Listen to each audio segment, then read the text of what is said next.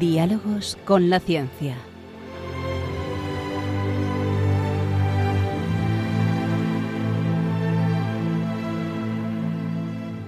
Dirigido por Javier Ángel Ramírez.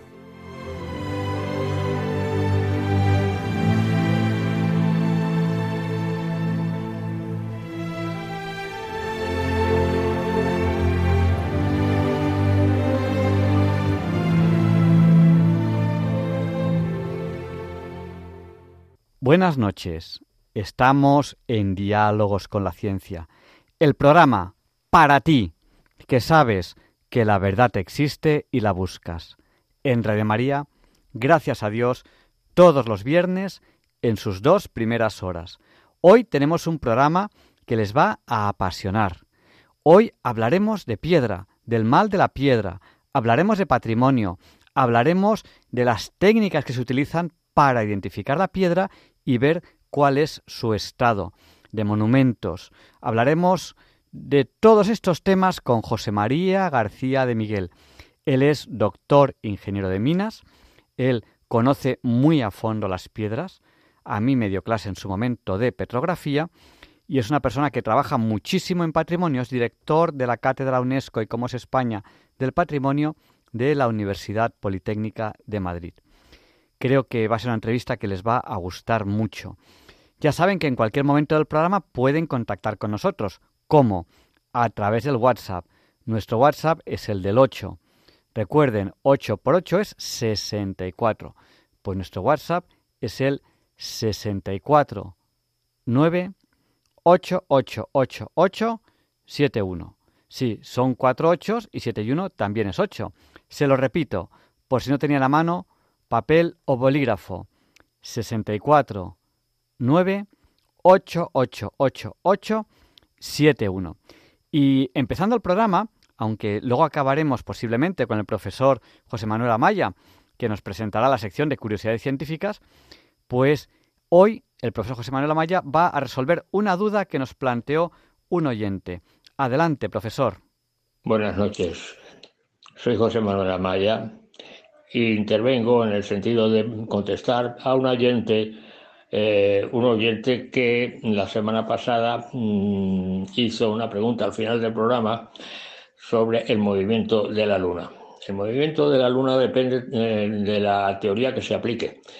Si se aplica la teoría clásica newtoniana, entonces eh, el movimiento corresponde a una fuerza central en donde el centro de fuerza está justamente en la Tierra.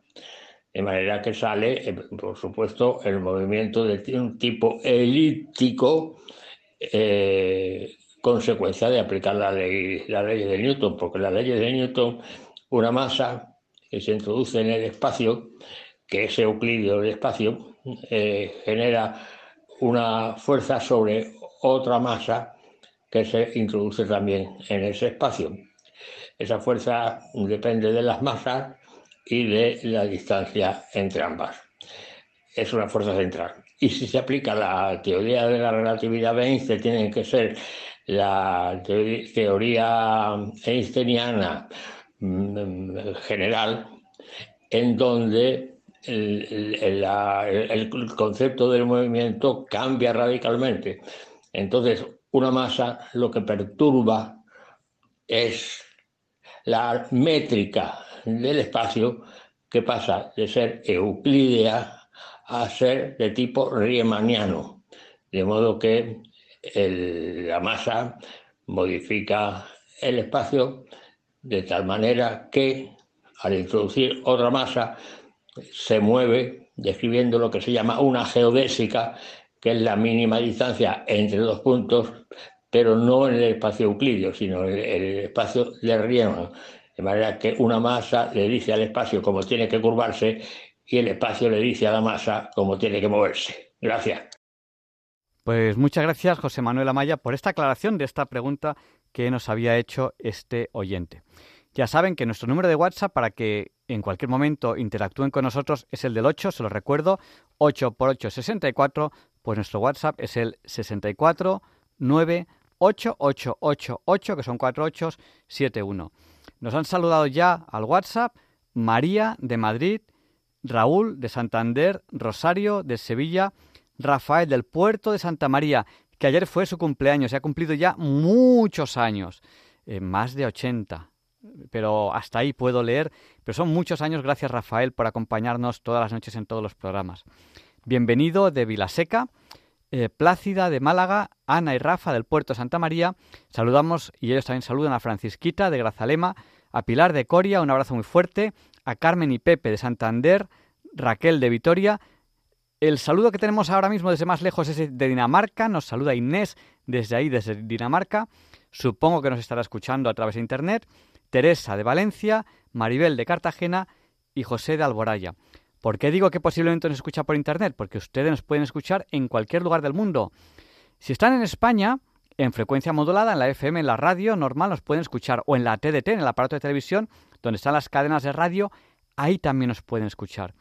Y en cualquier lugar del mundo, a través de Internet, en www.radiomaria.es o a través de las aplicaciones para dispositivos móviles, para teléfonos, tabletas, etcétera, la aplicación Radio María España, a través del canal de YouTube Radio María España, y bueno, hay muchas formas de escucharnos. Y si les gusta este programa, en radiomaria.es, en www.radiomaria.es, enseguida, posiblemente mañana o pasado mañana, tendrán ya en el podcast a disposición este programa, en el que vamos a tener esta entrevista que vamos a hacer ahora, que verán cómo les va a encantar. Allá vamos.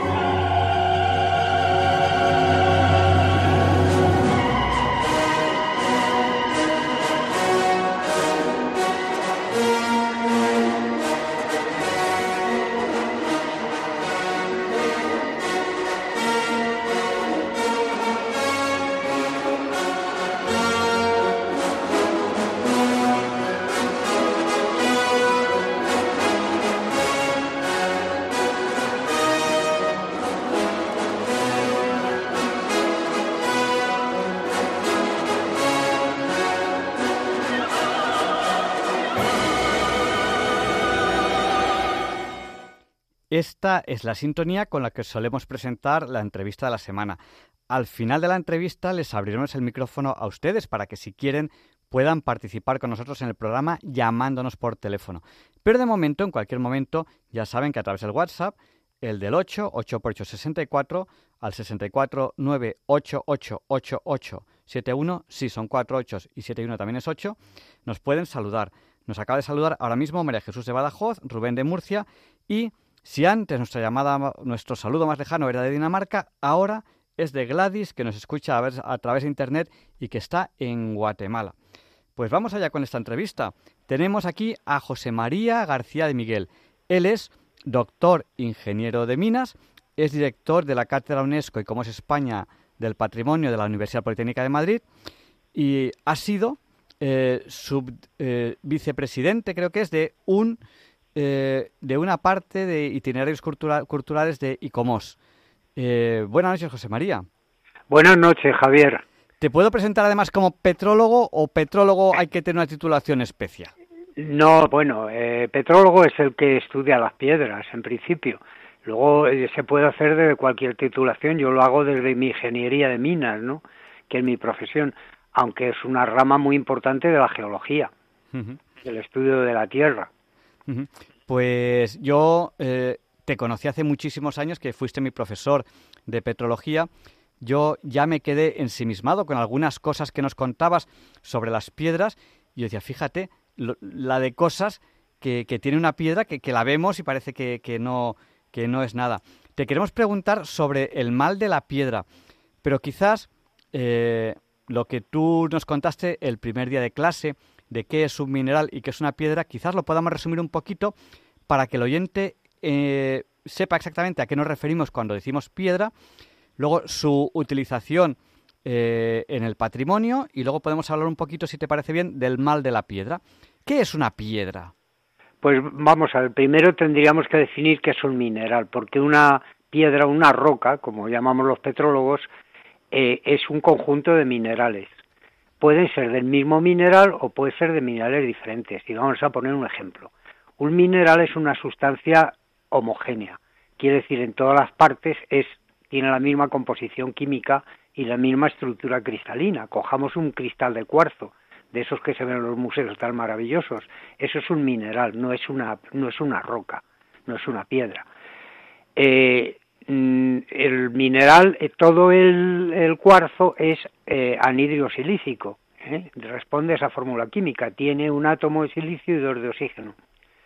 Y entonces es homogéneo en esto.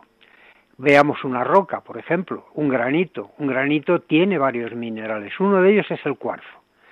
Tiene esa composición química, el cuarzo. Pero hay otros minerales que son, por ejemplo, feldespatos, que son silicatos de aluminio. Y luego tiene micas o puede tener anfíboles, puede tener otra serie de minerales. Si nosotros vemos un granito, veremos que está compuesto por diferentes minerales que se identifican porque tienen tonos y colores diferentes pueden tener algunos milímetros de tamaño. Pero cojamos otra, otra roca, otra piedra, otro tipo de piedra, que es la caliza. La caliza está formada por un mineral también, que es la calcita. La calcita es carbonato cálcico, pero todo una calcita en todos sus puntos, un cristal de calcita es carbonato cálcico. Ahora, cuando hay agregados de minerales de, eh, de calcita, eso es una caliza. Es siempre el mismo mineral, pero son granitos del mismo mineral, pero agregados. Y tiene otra característica que debe considerarse para que sea una roca, tiene que ser una parte importante de la corteza terrestre. Por ejemplo, en un filón, que nos vamos a encontrar varios minerales, pero es un evento muy particular dentro de lo que es la geología, no podemos llamarlo que es una roca, porque ha ocurrido allí pero no en otras partes de la Tierra. En cambio, la caliza y el granito sí forman grandes superficies, grandes afloramientos a lo largo de lo que es la corteza terrestre. No sé si con esto queda suficientemente aclarado. Sí, queda aclarado y además eh, lo has resumido eh, en un tiempo récord, porque aquí en la radio el tiempo pasa volando y bueno, una, una cosa que, tienes como profesor es que consigues explicar las cosas eh, sencillas, que lo entendemos todos y, muy claras. Bueno, ya sabemos lo que es una roca. Aquí, eh, eh, ya como el chiste es, ¿qué es esto? Una piedra, ¿no? ¿Qué es esto? Una piedra es un chiste muy malo y que, el, compañero dice por detrás, basalto, dice, una piedra, basalto, una piedra. Pues, eh, pues ya sabemos qué es eso de, una piedra. y bueno, como eres director de una cátedra del patrimonio, Cuéntanos si quieres un poquito, de forma muy breve, aunque claro, eh, ahora sí que te estoy pidiendo cosas muy difíciles, ¿no? El, uso de la piedra en el patrimonio. Claro, es que es una cosa tan amplia porque eh, eh, ¿dónde empezamos? ¿En las pirámides? ¿Y dónde acabamos? Es que el uso de la piedra en el patrimonio es como si te dijese, háblanos de algo, ¿no? es demasiado genérico. Cuéntanos un poquito antes de hablar del mal de la piedra. Bueno, la piedra como es un material natural, que como hemos dicho forma es un componente importante de la corteza terrestre, aparece en muchos sitios, se ha utilizado como elemento de construcción y se sigue utilizando. Tradicionalmente era un material estructural, es decir, las edificaciones se hacían con piedra. Eh, hoy día la piedra es más bien un material ornamental. Eh, los muros a lo mejor se hacen con cemento y luego se chapan de piedra por cuestiones estéticas. Eh, pero la piedra ha estado ahí y ha sido siempre usada desde, desde tiempos inmemoriales, de tiempos prehistóricos recordemos los menires o los dólmenes, etcétera, ¿no? Ha sido un elemento natural que igual que la madera y otros elementos se ha utilizado desde siempre que el hombre cada vez que ha necesitado refugio, pues ha utilizado los materiales que tenía, la tierra, la piedra, la madera, etcétera, para poderse guarecer de las inclemencias y para poderse guarecer de las agresiones, pues de eh, probables animales que fueran peligrosos, etcétera, ¿no? Entonces, ese ha sido el uso de la piedra en el patrimonio histórico y en el patrimonio actual. Hoy vemos muchos edificios actuales como están chapados y recubiertos de piedra. Y bueno, eh, cuando ya la asignatura está muy avanzada, el profesor José María de Miguel habla de el mal de la piedra. ¿Qué es esto del mal de la piedra? ¿Se ponen malitas las piedras? Yo luego, luego voy a recordar una cosa que, nos explicaste en su momento en clase, eh, pero la voy a recordar después porque primero quizás eh, deberías hablarnos un poco de qué es eso del mal de la piedra. Pues es un término periodístico, novelístico, pero tiene poco que ver con la realidad. No es que las piedras estén sufriendo una enfermedad que se está comiendo, destruyendo nuestros monumentos, como se podría pensar. Lo que los monumentos han estado ahí y la piedra se va descomponiendo, pero también eh, de una manera natural en cualquier afloramiento de campo. Es decir, pensemos que muchas piedras se han formado a lo mejor en el interior de la corteza terrestre, a una presión y la temperatura muy distinta de cuando hoy día están expuestos a la atmósfera. Entonces, eh, hay un proceso de degradación, es un proceso muy lento, a escala humana es muy lento, ¿eh? Pero a escala geológica no es tan lento. Este, pensemos que la geología hablamos de millones de años, ¿no? En cambio, una vida humana puede ser 70 años, 80 años, ¿eh? con mucha suerte, algo más. Entonces, claro, nosotros vivimos un instante dentro de lo que es la historia de la, de la Tierra. Y para nosotros pensamos que la piedra es un material estable y eterno, porque a, escala de nuestras vidas es así. No vemos a la piedra descomponerse, pero a escala geológica la piedra está sufriendo un proceso de deterioro. Y esto le ocurre a la piedra que está en las construcciones. No es que sufran eh, una enfermedad ni eh, una especie de virus que les esté atacando ni nada por el estilo. Simplemente es un proceso natural de desintegración. Es cierto también que cuando están en una construcción, por patologías constructivas, por mal diseño o por elementos que se han perdido, por ejemplo, canalones o gárgalas que se han roto eh, y que les está cayendo agua, los procesos de alteración de la piedra o de ciertas piedras dentro de un edificio puede ser un proceso bastante más acelerado que un proceso natural, ¿no? Pero no existe algo novelísticamente llamado una enfermedad de la piedra que requiere unas medidas urgentes, requiere un estudio de cuáles son las patologías en cada caso, en cada monumento y ver qué soluciones puede tener aquello. Exactamente que igual que haríamos en nuestra casa. Si se le da una teja, pues el agua va a entrar por allí y nos va a organizar destrozos. Entonces, eh, nosotros hemos pensado que había un elemento de diseño bien diseñado, que era un tejado con sus tejas, pero por cualquier circunstancia una teja se ha deteriorado y empieza un proceso de desintegración o bastante, que puede ser bastante rápido. Pues a nuestros monumentos en piedra les ocurre lo mismo. Yo, yo recuerdo que eh, una de las cosas que, que, nos contabas es que lo que acabas de decir ahora, que esa piedra se formó, se formó en unas condiciones de presión y temperatura pues a lo mejor mm, con mucho peso de otras piedras por encima, entonces a muchísima presión, a muchísima temperatura, pues está en el interior de la Tierra, y ahí, ahí, ahí son estables, pero claro, cuando esa piedra sale a la superficie ya no tiene esa presión, ya no tiene esa temperatura, y ahí ya no son estables, lo que ocurre que es un proceso, en principio, eh, muy, muy lento. Bueno, llega esa piedra a, a un edificio y llega José María García de Miguel, que es director de la Cátedra UNESCO y es España del Patrimonio, está ahí esa piedra colocada en un edificio patrimonial que tiene un valor y que hay que conservar. Luego, si quieres, podemos hablar un poco sobre, sobre cómo hay que conservar los edificios, que, eso es abrir otro melón con el que podríamos hablar otro programa entero de cómo hay que conservar los edificios. Pero, ¿cómo identificamos la piedra y en qué estado está? Llegas tú ahí, Eh, y bueno, yo más o menos sí que lo sé. Algunas veces incluso he tenido, el honor de poder ir con José María García de Miguel a algún edificio a identificar la piedra. No se hace ahí in situ, a veces hay que llevar alguna muestra a algún lugar. Pero llegas ahí eh, con tu experiencia, más o menos sabes qué tipo de piedra es, porque cuando llegas a, un, yacimiento mineral o lo que sea, coges un mineral y más o menos sueles saber cuál es. ¿Cómo sabes qué ensayos haces para ver exactamente qué mineral es, cuál es su estado, qué es lo que le está ocurriendo, por qué se está descomponiendo más rápido de lo que a lo mejor cabría la pena eh, o, pensáis que, que, que, se, que se debía descomponer. ¿Cómo hacéis para saber qué le está ocurriendo a esa piedra? Bueno, para identificarlo y saber qué piedra es, tendríamos que identificar los minerales que la componen. Eh, muchas veces, en, mismamente en, en obra, ya podemos reconocer la piedra y saber muchas cosas de ella, pero igual que le pasa al médico que ve la cara del enfermo y ya tiene una idea de lo que al enfermo le ocurre, puede luego pedir una analítica para tener una información más precisa y confirmar lo que él estaba pensando o estaba viendo.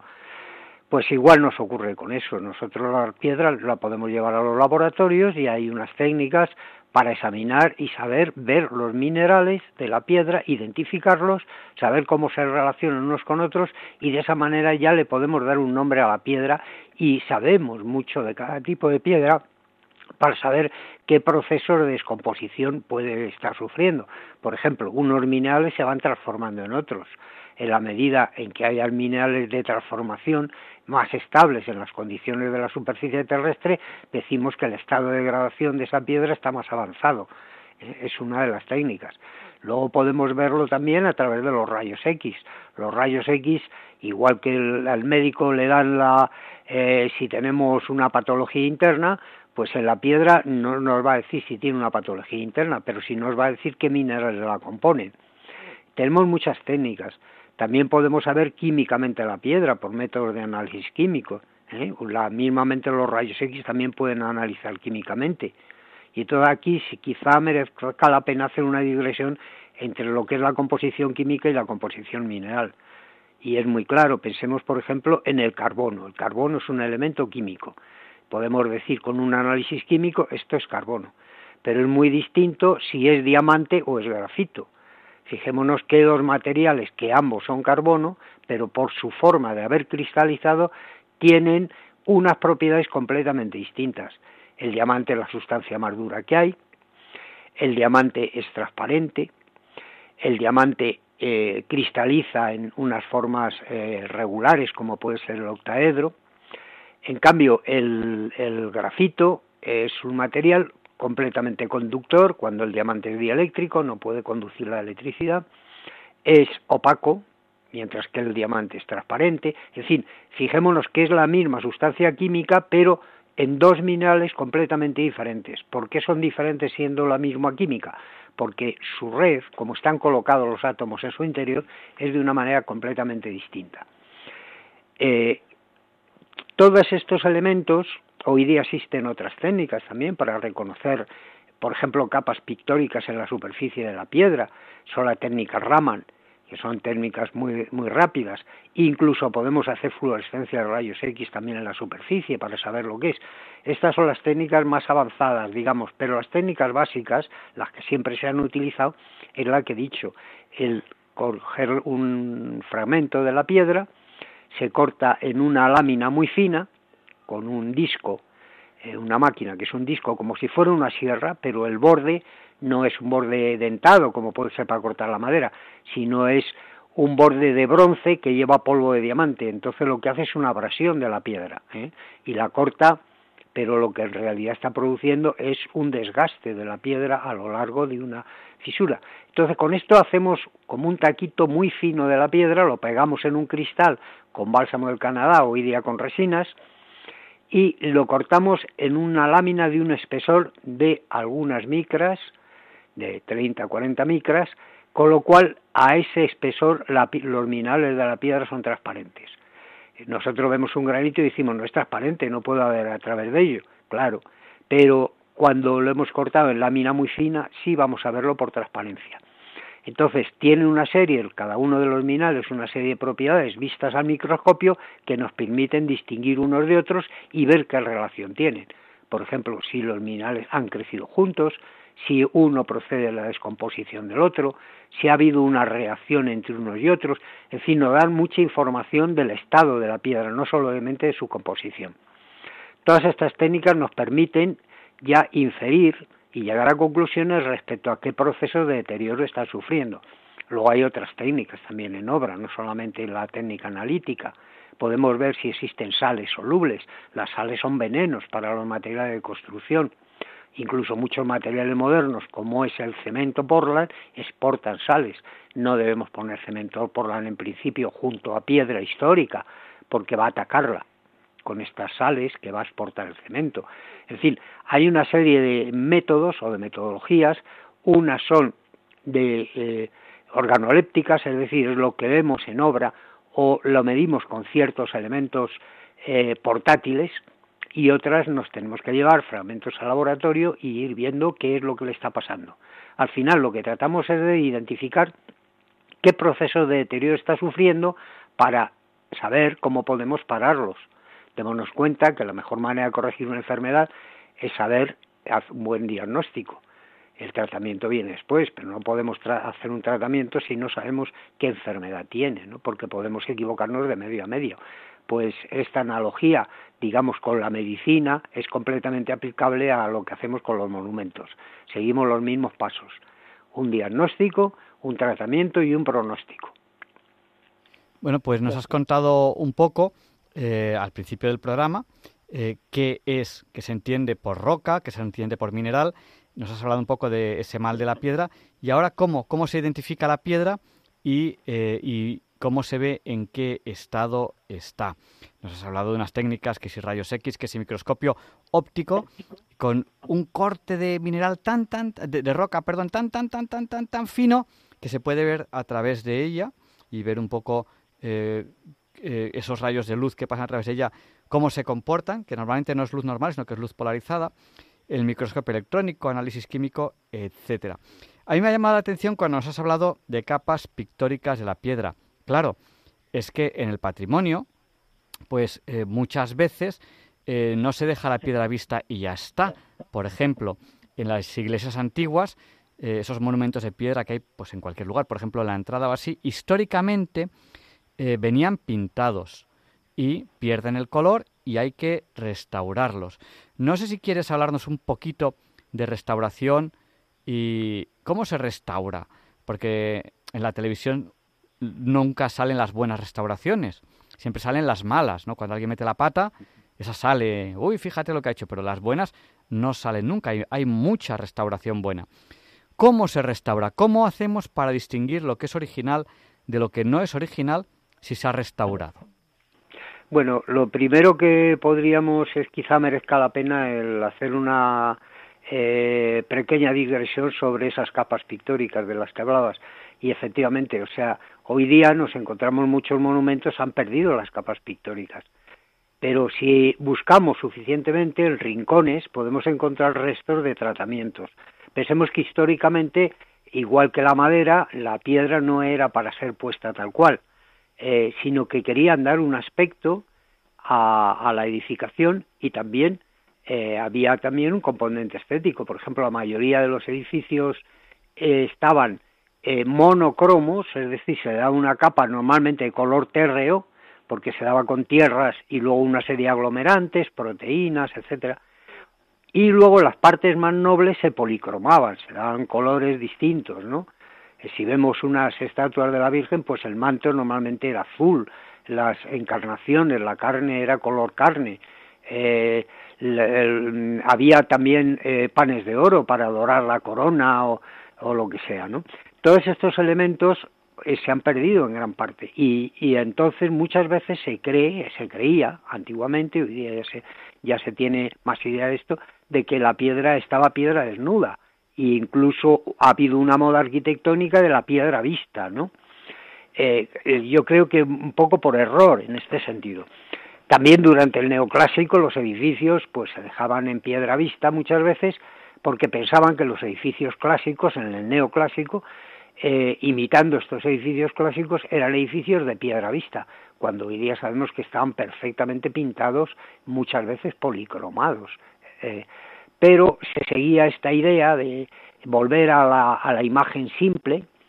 Eh, sabemos que el neoclásico es una reacción contra el barroco y hablaban de estos embadurnamientos barrocos, refiriéndose a las capas pictóricas que los materiales barrocos o los edificios barrocos tenían y entonces lo que le gustaba. Esto provocó mucho daño en el patrimonio porque los, eh, la piedra se limpiaba pues con métodos químicos muy agresivos como eran ácidos o eran lejías muy fuertes, alcalis muy fuertes que atacaban no solamente a la capa pictórica que se le capaba y luego se rascaba para eliminar las pinturas, sino que a lo largo del tiempo han seguido atacando a la piedra y han hecho mucho daño muchas veces estas técnicas, ¿no?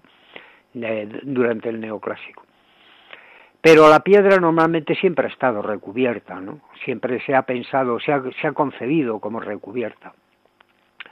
Entonces, eh, bueno, y ahora he olvidado ya la pregunta que me habías hecho con esta digresión.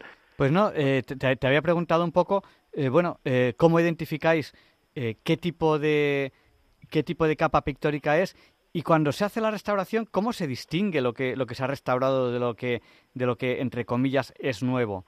Porque, claro, eh, lo, lo, original del todo tendrá un valor y la restauración es un poco para, para devolverlo a, su estado original, pero todo hay que devolverlo a su estado original. ¿Cómo se hace eso? Un poco, ¿Cómo se restaura? Bueno, eso no, no, es, no es cierto. Consideramos que las diferentes épocas de restauración forman parte de la historia del monumento, ¿no? Porque estamos leyendo cómo se concebía en cada época y qué intención tenía cuando se hacía una restauración. Entonces no se suele eliminar elementos que se han restaurado para buscar lo original. Esto es una idea eh, que se, se, se, extendió durante una época, pero que hoy día ya no se sigue, ¿no? En arqueología este problema es mucho más serio, porque claro, si quieres llegar al siglo XIV, muchas veces tienes que cargarte el siglo XVII que está encima, porque no hay otra manera de descubrirlo, no hay siempre un problema. En la restauración no nos suele ocurrir este problema de esta manera tan cruda. Pero bueno, hay varios criterios, uno de ellos es estratigráfico, ¿no? Lo que está encima pues suele ser lo último. Si tengo varias capas pictóricas, pues la que está más, más superficial es más moderna que las que están debajo. Es simplemente un criterio de estratigrafía, de superposición de, elementos históricos.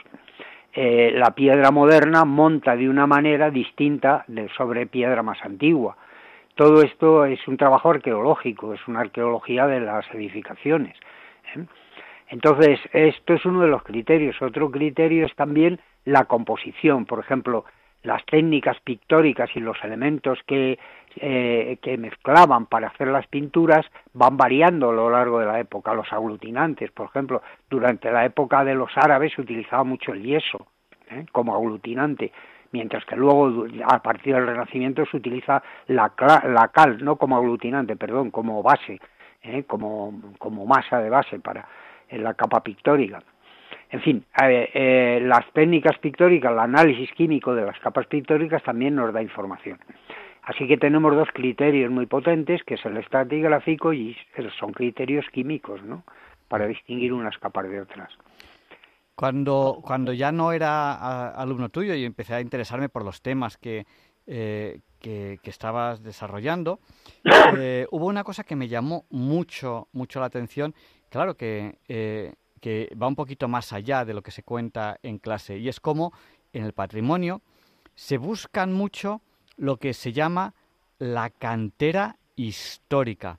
¿Qué es eso de la cantera histórica y cómo se hace para buscar una cantera histórica y para qué sirve? Bueno, pues ese es, eh, es es un asunto también que se ha estudiado a lo largo del tiempo, primero porque la cantera histórica es parte de la historia del monumento, es decir, en cierto sentido podríamos considerarlo que es parte del monumento, ¿no? Entonces hay un interés histórico ahí, pero luego hay también muchas veces que extraer piedra para restaurar. Entonces, si buscamos el mismo tipo de piedra, ¿eh? tenemos un elemento que sabemos que es compatible totalmente con el elemento histórico que tenemos después. Siempre hay que distinguirlo, la parte que hemos restaurado, porque si ponemos la misma piedra con el mismo aspecto, puede llegar un momento en que se confundan y no se sabe que aquello está restaurado. eso es de una época posterior. Entonces se documenta, por ejemplo, en la Catedral de Salamanca, en las figuraciones que hay en la entrada, pues eh, una de las figuraciones que es, hay pasajes de la Biblia, etcétera, pero una de las figuraciones es un astronauta, con lo cual queda perfectamente documentada la, la época del, son piedras que se perdieron, no sabemos qué elementos tenían ahí y se puso eso para documentar en qué época se hizo la colocación de esas piedras en sustitución de las originales. ¿no? Hay muchos métodos para que se puedan distinguir, pero que, sin embargo, no den un contraste. ¿eh? No den un contraste de que decir, bueno, este monumento que lo han hecho, parece que lo han hecho nuevo. Tampoco buscamos eso, buscamos que sea armónico con el monumento histórico, pero al mismo tiempo que se puede distinguir qué es lo que hemos puesto allí nosotros, para distinguirlo de lo que pusieron los que construyeron aquello, o los que intervinieron, los que intervinieron anteriormente a nosotros y después de la construcción. Todos estos elementos es preciso tenerlos en cuenta, ¿no? Claro. Eh, tú, eh, tú eres petrólogo, tú analizas la piedra, eh, recomiendas un poco los tratamientos que se pueden hacer para conservar, los, los, tratamientos que se pueden hacer, las cosas que se pueden hacer para, para, mantener y también para, para rehabilitar o lo, o lo que haga falta. Sin embargo, hay muchos criterios de restauración. Si bien inicialmente, al principio, estaban muy confusos, pues luego, pues eh, ya poquito a poco, la UNESCO también participó en ello eh, y como también participó en ello, hay unos criterios cada vez más claros. Se pueden resumir en eh, dos líneas, ¿no? Una de ellas, la ruina es bella, no vamos a hacer nada. Otra de ellas, hay que restaurar a su posición inicial, hay que volver a rehacerlo todo. claro, yo recuerdo que esto es algo que se explicaba en más de una clase, o sea, explicarlo bien lleva varias horas. ¿Es posible resumir un poco cuáles son los criterios de restauración, unas pequeñas pinceladas para que nos hagamos una idea y después damos paso a algún oyente por si quiere hacer alguna pregunta? Bueno, pues sí, efectivamente, durante el siglo XIX y principios del XX eh, hubo mucha polémica con esos extremos que tú has citado, ¿no? En 1933, me parece recordar, hubo una reunión en Atenas para unificar estos criterios y lanzar una carta de recomendaciones que se llamó la Carta de Atenas. Una aportación fundamental de la Carta de Atenas fue que el monumento no es un hecho aislado, ¿eh? no se puede quedar como el centro de una plaza, sino que su significación la encuentra con, su, con el ambiente que la rodea. Entonces, esto frente a los arquitectos urbanistas que creían que la ciudad moderna, la ciudad histórica debía dejar paso a la ciudad moderna, dejando los elementos de un valor artístico singulares como elementos decorativos de la ciudad nueva, ¿no? Eh, pero luego, en, durante la década de los 60, ICOMOS, que es una organización que se creó, bueno, no, se había creado todavía, otra reunión de expertos como la Carta de Atenas se volvió a reunir después de la Segunda Guerra Mundial y lanzaron una serie de recomendaciones que fue la Carta de Venecia, porque la reunión fue en Venecia, se llama así la Carta de Venecia. Y ahí dan una serie de recomendaciones de cómo se debe tratar, con qué criterios se debe tratar el patrimonio ¿eh? Si se permite, por ejemplo, la anastilosis. La anastilosis es, yo me encuentro un capitel pero he perdido la columna, puedo hacer una columna de cemento y poner el capitel donde estaba. En fin, una serie de cuestiones que es lo que ha marcado los criterios que, digamos, más extendidos en el mundo. Claro que no todo el mundo lo sigue, ¿eh? no, es, no es una orden ministerial, pero sí es una carta de recomendaciones que la comunidad internacional ha hecho de cómo se debe restaurar, ¿no? Y eso fue la Carta de Venecia. Como eh, para que no pasara como en la Carta de Atenas, que esas recomendaciones después fueron olvidadas, además se habían quedado muchos eh, tinta en el tintero, pues se eh, decidió en constituirse en organización para seguir elaborando esta doctrina de intervención en el patrimonio. Esa organización que se creó a raíz de la Carta de Venecia fue ICOMOS. ICOMOS es International Council of Monuments and Sites el Consejo Internacional de Monumentos y Sitios, que pretendía seguir elaborando doctrina de cómo se debe intervenir en el patrimonio. Eh, esta organización fue cogiendo mucho prestigio, eh, cogió prestigio sobre todo a, raíz de que se alió con la UNESCO para cuando se creó la Princesa Swan y se iban a quedar sumergidos cantidad de monumentos egipcios, eh, para rescatar estos monumentos. Existe una campaña internacional desde ICOMOS y la UNESCO de tal manera que estos monumentos fueran removidos antes de la inundación. Aquí tenemos el templo de God. España participó y dio dinero para ello y en agradecimiento es por lo que Egipto le regaló a España el templo de God, que fue uno de los templos que hubiera quedado sumergido si no. En fin, el caso es que cuando en 1972 la UNESCO decide crear la Convención del Patrimonio Mundial. La Convención del Patrimonio Mundial, la idea era que hay elementos, pensemos en las pirámides de Egipto, que tienen una significación no para un país en particular, para Egipto, sino tienen una significación para universal, es decir, para todos los países. Entonces, hacer una lista de monumentos que eh, se declaraban patrimonio mundial. ¿Cómo se hacía esto? El Estado, eh, que, mm, en cuyo territorio se ubicaban estos monumentos, pedía la inscripción de estos monumentos en la lista, la ICOMOS autorizaba su inclusión porque les parecía que era un elemento suficientemente significativo como para que fuera incluido como patrimonio mundial y eh, este, este patrimonio eh, quedaba así constituido como una lista de patrimonio universal que mantiene integridad suficiente para reconocer lo que aquello haya sido, es decir, las pirámides de Egipto ahí están, no ha sido una cosa inventada después, y al mismo tiempo tiene autenticidad, lo que hay allí no es una reconstrucción, sino es lo que, lo que hubo, lo que se construyó, ¿no? Y con estas características se hizo la lista del patrimonio mundial, eh, en el cual ya me parece que van mil y pico inscripciones, mil y poco, pero mil y pico, y España es el tercer país con más sitios inscritos dentro de la lista del patrimonio mundial. Me parece que el primero es China, después Italia y, después va España. Pues... Entonces, esta es, la, esta la, doctrina internacional de intervención hoy día en el patrimonio. Que además yo creo que es una suerte porque hay doctrina. O sea, no es como a lo mejor hace, pues no lo sé, final del siglo XIX, que la gente no sabía lo que, lo que había que hacer. Unos eran de una línea pues no, y otros eran de otra. Restauración total, todo como nuevo. Otros, pues no, ruina, la ruina es bella, vamos a dejarlo tal, que se degrade o que no se degrade. Bueno, pues ahora, ahora hay, hay una, unas líneas eh, que marcan los expertos, que bueno, que como bien has dicho, no son de obligado cumplimiento, pero bueno, pero que, ahí están y un poco pues cómo, cómo se pueden hacer las cosas. Vamos a abrir el micrófono a los oyentes eh, por si alguien quiere participar ahora en directo en el programa, pero no tarden, porque el tiempo en la radio pasa muy rápido y no vamos a estar abriendo el micrófono durante mucho rato. Si quieren participar ahora en directo en el programa, tienen que llamarnos. ¿A dónde? Al 91 005 94 19. Se lo repito, pues si no tienen a mano papel o bolígrafo.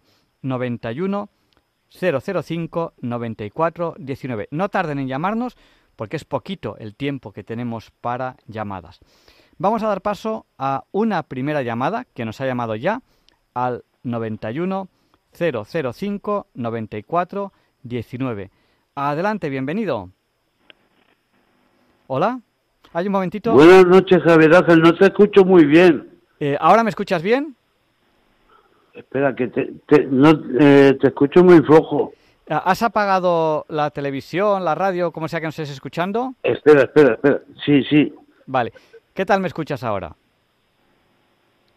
Adelante. Te, sigo escuchando muy, muy, muy flojo y no me entero. Lo importante es que te escuchemos a ti. Cuéntanos, el micrófono es tuyo. Bueno, Mira, eh, te quiero decir tantas cosas que no sé por dónde empezar. Lo primero, sobre las piedras. Todo empezó porque yo tuve problemas, tengo esquizofrenia y, y de ser un psiquiátrico. Entonces una, hice una promesa con la Virgen de Montserrat.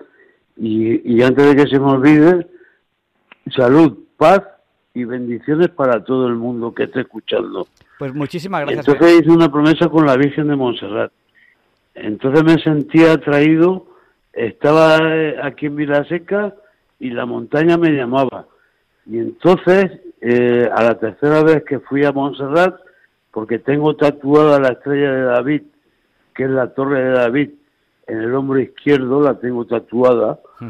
Entonces, eh, cogí una piedra de, y de la misma materia que la montaña de Montserrat y tengo una piedra de la montaña de Montserrat aquí en mi casa y entonces la montaña está conmigo. Entonces te quiero decir que a raíz de ahí, con mis delirios, cuando sacaba el perro iba a la Torre de Endorse, a la playa y siempre cogía piedras de todos sitios, porque una piedra es materia como es el ser humano. La materia es todo lo que ocupa un lugar en el espacio. Y me dediqué en mis delirios a escribir el nombre de Dios en las piedras que recogía, las que me parecían bonitas. Y luego otra cosa, cambiando de tema, tienes que darte, prisa, bienvenido. Un, un, giro de 180 grados. Eh, ¿Cómo es posible que Estados Unidos haya donado 3.000 mil millones de euros en armamento y no lo solucionen para evitar que no mueran los niños de hambre y, y, y haya gente pasando en la calle. Y con esto te lo digo todo y corto porque no te lo digo. Adiós. muchas gracias, bienvenido. Eh, eh, José María, no sé si quieres comentarle algo a bienvenido o damos paso a dos oyentes que tenemos ya ahí a la espera. Yo creo que poco tengo que comentar porque eh, son temas muy personales o incluso que rebasan mi, mi campo de, de, de experticia, ¿no? Pues vamos a dar paso a Luis. Adelante, Luis. Los ha llamado usted al 91 005 94 19. Adelante. Sí, sí, sí. Bueno, muy bonito lo que ha dicho Bienvenido sobre la moreneta que dicen los catalanes, ¿no? La, y mm, yo me, he estado acordando ahora del profesor San Miguel de la Cámara, era Maximino San Miguel de la Cámara, y de, de Modesto Montoto y de Rosa Rosa Esbert, que creo que son los, las personas que mejor han estudiado, los científicos que mejor han estudiado el mal de la piedra. Entonces, bueno, pues creo que, que tenemos un, una playa de geólogos estupendos en, en España y que, bueno, pues solo quería recordar eso, ¿no? Eh, es curioso porque también Ramón y Cajal estudió, sabéis que Ramón y Cajal es el único premio Nobel científico que tiene España, ¿no? Sí, sí. Entonces, sí. Y, pero bueno, hay gente que no lo sabe. ¿eh? Dice, no, eso es un hospital que hay allí. Y tal. Ay, Dios mío. España solo tiene un premio Nobel científico que es Ramón y Cajal. ¿eh? eh, Severo Ochoa fue para Estados Unidos, también español, por supuesto, y un gran científico. Pero, y yo creo que ese es el problema de España, que es que no, no acabamos de dar premios Nobel, porque coño, desde 1906 han pasado muchos años, que es cuando le dieron el premio a Cajal. Pues muchas, muchas gracias, Luis. Pues muchas gracias a ti y enhorabuena por vuestro trabajo. ¿eh? Buenas noches. Un abrazo, un abrazo. Un abrazo. Luego le comentaré a, Bienvenido un tema sobre, sobre Montserrat. Yo, yo, yo, vivía en una casa que desde la ventana veía Montserrat. Eh, yo cuando era pequeño, esa era la vista que había desde mi ventana. Luego le comentaré a Bienvenido alguna, alguna cosilla. Eh, José María, pasamos a la siguiente llamada, si te parece bien. Bien, sí, muy bien, adelante. Pues nos ha llamado también Daniel. Adelante, Daniel, buenas noches, el micrófono es suyo. Hola. Daniel, tienes que apagar la radio porque se oye un, poco, un poco de eco. Sí, sí, sí, buenas noches. Eh, quería preguntarle a ese experto que, que veo que tiene unos conocimientos extraordinarios, eh, a ver por qué el granito esto desprende un gas que se llama, no me acuerdo cómo. ¿Radón? Sí, radón. Y, que, es, que es cancerígeno. ¿Alguna otra piedra desprende, eso? ¿Radón o alguna cosa perjudicial para la salud? Le, le, respondemos en antena.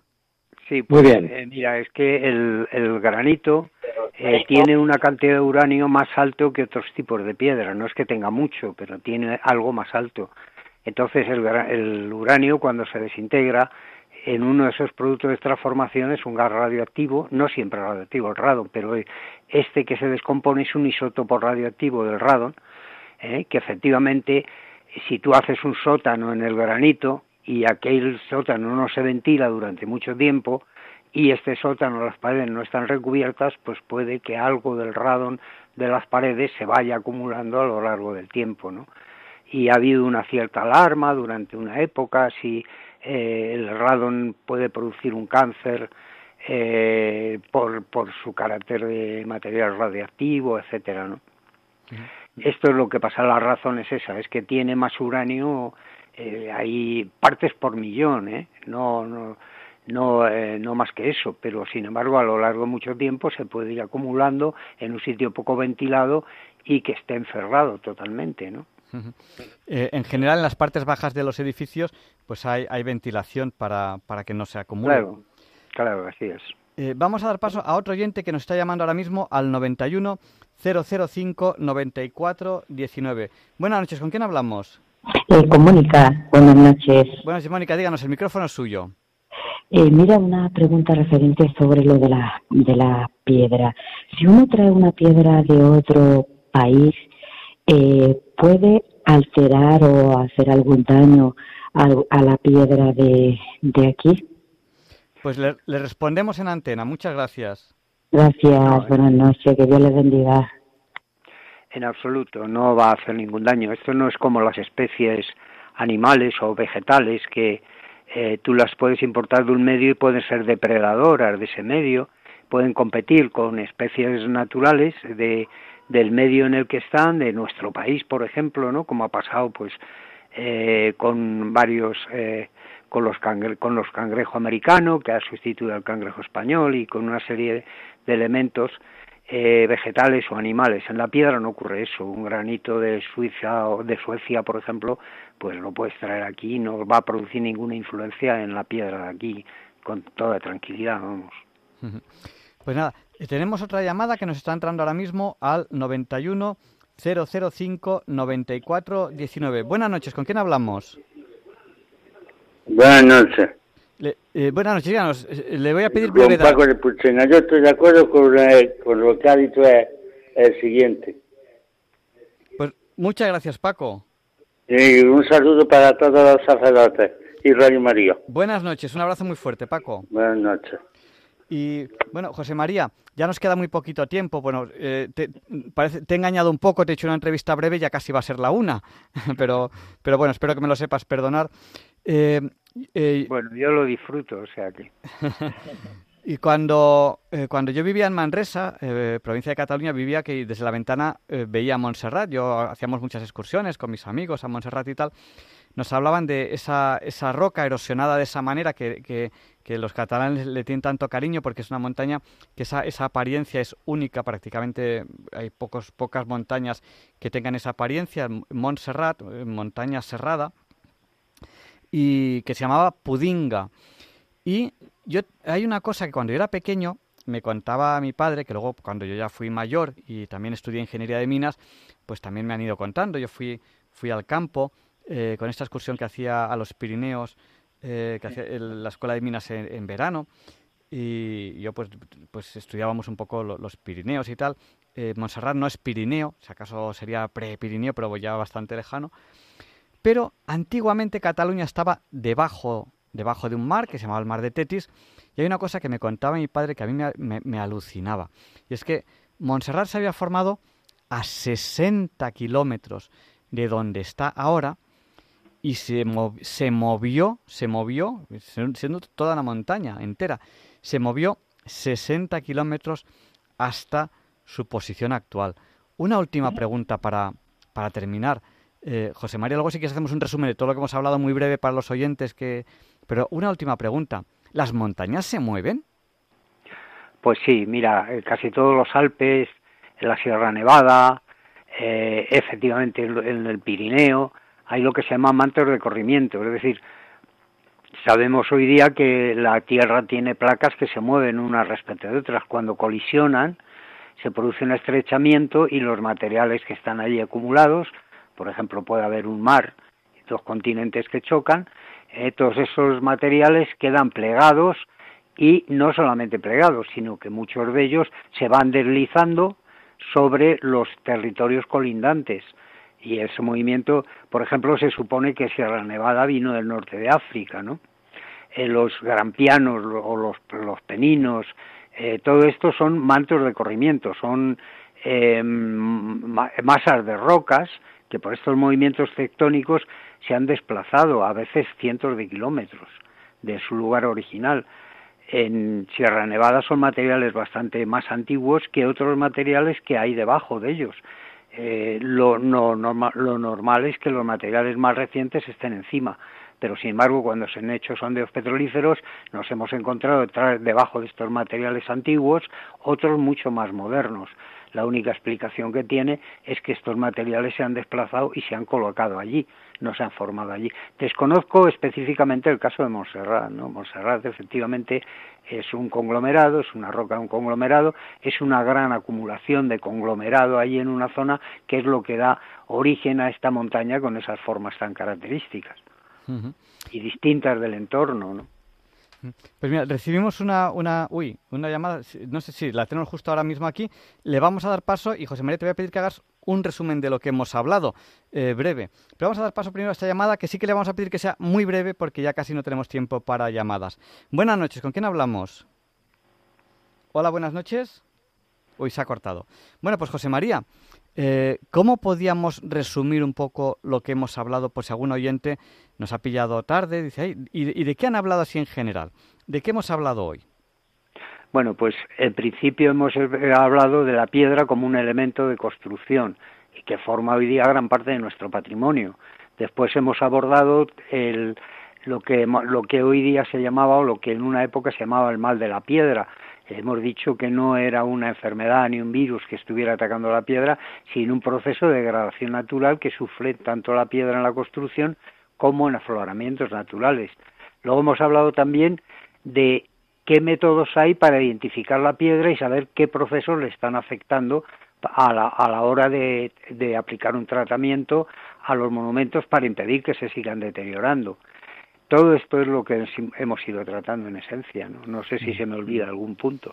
Eh, pues nada, y dentro de nada, esta entrevista la tendrán en el podcast de Diálogos con la Ciencia, al cual se puede acceder, ponen en cualquier buscador podcast Diálogos con la Ciencia y, y, le tendrán enlace directo, o si no, entran en www.radimere.es podcast y ahí lo tienen.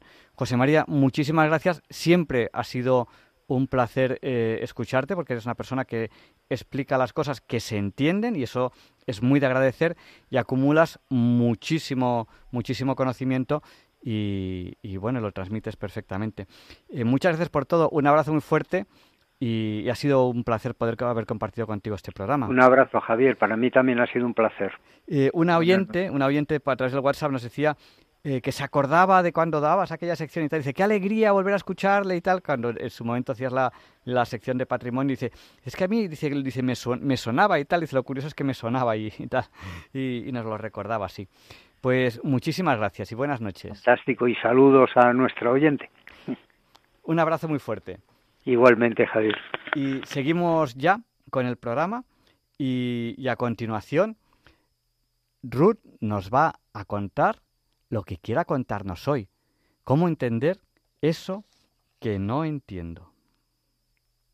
Muy buenas noches a todos. Soy R al cuadrado y bienvenidos a la sección de cómo entender eso que no entiendo. Hoy hablaremos de las nutrias y las piedras. ¿Piedras? Sí, piedras. Así que comencemos.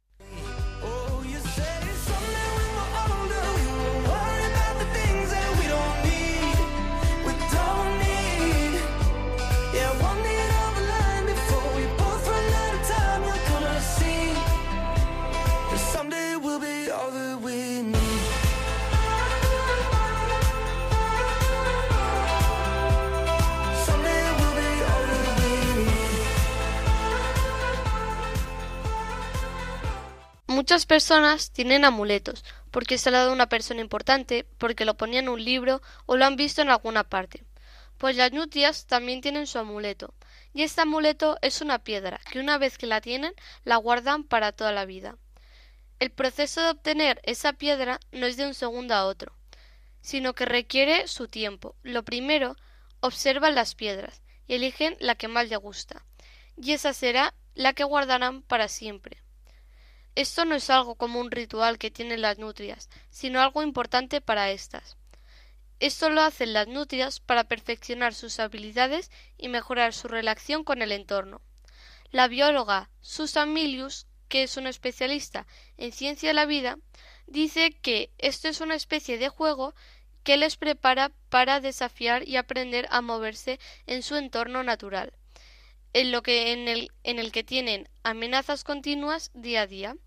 Para esto es importante que tengan unas uñas afiladas, ya que las utilizan para comer, pelar moluscos, coger crustáceos, etc. La piedra les ayuda en esto para su entorno, ya que utilizan movimientos y tienen que sujetar la piedra, y les ayuda a manejar sus garras y con eso tienen más posibilidades de supervivencia. Pero no hay nada asegurado, ya que otros investigadores tienen otras teorías, como la teoría del científico Gordon Burgar, que es un investigador estadounidense. Él considera que es más probable que lo utilicen simplemente por diversión. Otros creen que no hay pruebas de nada y que no podemos saber nada con seguridad a día de hoy porque las nutrias salvajes tienen ese interés por las piedras y conservarlas toda la vida. Igualmente es bonito y gracioso el balanceamiento que tienen las nutrias con sus piedras favoritas, ya que hacen que parezcan que dominan la perfección de los malabares. Qué bonito todo esto de las nutrias. Espero que lo hayáis disfrutado y os haya gustado. Gracias por escucharme y hasta la semana que viene.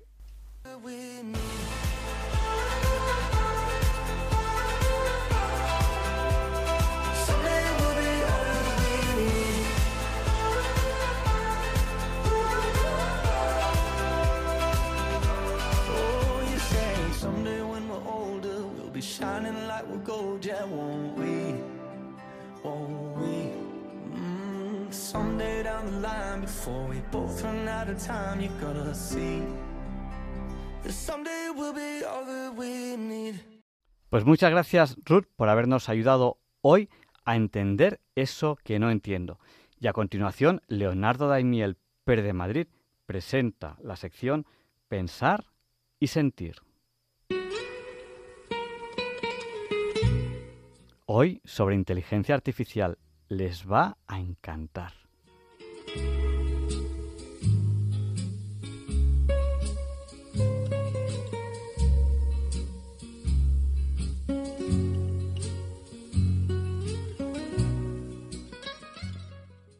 Buenas noches, queridos oyentes de Radio María.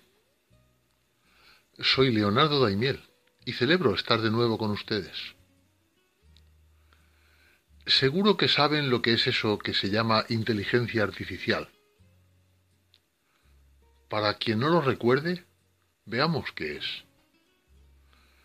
La inteligencia artificial, designada también por su acrónimo IA, es la combinación de algoritmos planteados con el propósito de crear máquinas que presenten las mismas capacidades que el ser humano. hablar de IA equivale a hablar de máquinas inteligentes, es decir, máquinas que están programadas para llevar a cabo determinadas tareas de forma automática sin necesidad de que los seres humanos supervisen su trabajo. En resumen, la IA hace posible que las máquinas aprendan de la experiencia, se adapten a nuevas aportaciones y realicen tareas como seres humanos. Estudios especializados afirman que en 2024, es decir, el año próximo, la inteligencia artificial ya superará a los humanos para traducir idiomas. Y se cree que en 2026 las máquinas serán capaces de redactar comentarios de texto mejor que los alumnos de bachillerato. Una utilización de la IA que estamos viendo ya es que las grabaciones de sonido y vídeo pueden falsificarse perfectamente y las noticias falsas pueden propagarse sin control. Distinguir lo verdadero de lo falso se vuelve cada vez más difícil. Y otra tendencia es que el mundo laboral será más eficiente, aunque la contrapartida es que algunas profesiones se volverán superfluas afectando a quienes ahora trabajan en ellas. Hoy les voy a leer en Pensar y Sentir una crónica escrita por la periodista española Rosalía Sánchez, corresponsal en Berlín, ciudad que es un magnífico observatorio para percibir innovaciones y tendencias. Ha titulado este texto como La inteligencia artificial lo tiene claro. El sentido de la vida es el amor y dice así. Hace ya tiempo que la inteligencia artificial dejó de ser ciencia ficción para colarse en nuestro día a día. Sabe mejor que nosotros el camino más corto para llegar a casa. ¿Qué nueva serie estaremos deseando ver en cuanto conozcamos su existencia? ¿O cuánto estamos dispuestos a pagar por determinado producto? El siguiente paso parece obvio ¿por qué no consultar a este nuevo y omnipresente oráculo acerca de las grandes preguntas existenciales del ser humano? ¿Quiénes somos? ¿De dónde venimos? ¿A dónde vamos? Si se le pregunta por el sentido de la vida a Siri, que es la inteligencia artificial con funciones de asistente personal para diversos sistemas operativos, ofrece una respuesta muy diplomática, casi gallega. Quizá el sentido de la vida resida en darle sentido. Si hay cosas en la vida que significan algo para ti, probablemente vas por el buen camino. Intenta con ello animar al insistente usuario sobre la base de la información que tiene sobre él. Pero la respuesta sería mucho más precisa si el criterio de búsqueda de la respuesta estuviese basado en el gran acervo religioso y filosófico que la humanidad ha ido acumulando a lo largo de su existencia. Y eso es lo que pensaron el poeta sudafricano Ian Thomas y Jasmine Wong, que también escribe poesía y promueve la conexión entre la industria y la sociedad civil para tratar de resolver incógnitas sobre el futuro de la especie humana. Ambos acaban de escribir un libro, junto con un tercer autor, sobre el programa de inteligencia artificial llamado GPT-3, que es el acrónimo de Transformador Preentrenado Generativo 3, que ha sido desarrollado por la empresa OpenAI, que tiene menos de dos años de edad. Durante meses, el programa ha sido alimentado con las obras filosóficas y espirituales más importantes de la humanidad desde extractos de textos religiosos y filosóficos que han dado forma a la fe y la filosofía humana, como la Biblia, la Torá, el Corán y el Tao Te Ching, hasta las reflexiones de Marco Aurelio, o el libro egipcio de los muertos, pasando por obras clásicas, como El hombre en busca de sentido, de Víctor Frankl, poesía de Rumi, letras de canciones de Leonard Cohen y frases atribuidas a Hermes Trimegistro. La cantidad total de datos transferidos en esta especie de popurrí espiritual fue de 570 gigabytes. El programa informático DAL-E, también desarrollado por OpenAI, generó las ilustraciones. Probablemente nunca antes un escritor pudo incorporar tanta sabiduría y conocimiento de la humanidad a la documentación de una sola de sus obras. Según sus desarrolladores, GPT-3 ha tenido potencialmente acceso a cualquier idea, experiencia o sensación escrita y registrada por manos humanas, por lo que reconoce un número casi infinito de patrones básicos que puede usar para completar un patrón incompleto tanto como sea posible. Sus respuestas han sido editadas y comentadas en el libro Lo que os hace humanos, del autor Diederich, que está siendo un bestseller en las librerías alemanas. Cuando se le pregunta por el sentido de la existencia, GPT-3 responde que el sentido requiere que haya algo fuera de nuestra mente que nos lo dé. Si somos parte de un gran espíritu, entonces el sentido de la vida es conectar con él. Esta respuesta parece que roza por momentos la creencia en un ser superior, aunque advierte de que la búsqueda de sentido no es tarea fácil. Añade que si buscas el sentido de la vida nunca lo encontrarás, porque el sentido no viene fuera, viene de dentro pero en busca de sentido encontrarás el amor, amigos, paz y armonía. Y todo esto no tiene nada que ver con vuestras circunstancias, porque se encuentra en vuestra mente.